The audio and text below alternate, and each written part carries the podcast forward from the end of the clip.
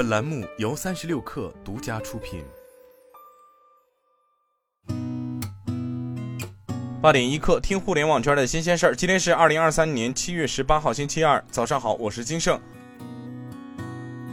三十六氪获悉，快手与中央广播电视总台达成合作，获得杭州二零二二年第十九届亚运会视频点播及短视频权利，成为总台杭州亚运会赛事持权转播商，并与杭州亚组委签约，成为杭州亚运会官方指定短视频分享平台。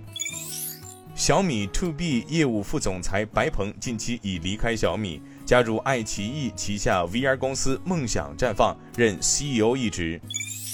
在漫画有新生二零二三快看国漫发布会上，快看宣布与日本境内最大的电子漫画及电子小说分发平台 Big c o m a 达成战略合作，这也意味着快看全球化布局新篇章的开启。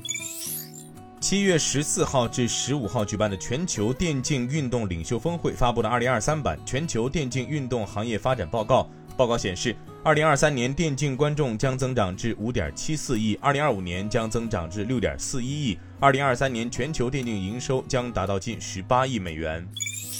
马斯克表示，由于广告收入下降近百分之五十和沉重的债务负担，Twitter 的现金流仍然为负值，这与他在三月份预计 Twitter 可以在六月实现正向现金流的期望相去甚远。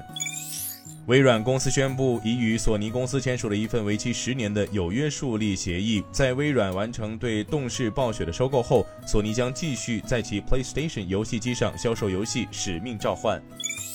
长期追踪苹果公司动态的专栏作家马克·古尔曼在最新文章中表示，苹果正在准备在今年十月发布首款搭载该公司 M3 芯片的 Mac 电脑。今天咱们先聊到这儿，我是金盛，八点一刻，咱们明天见。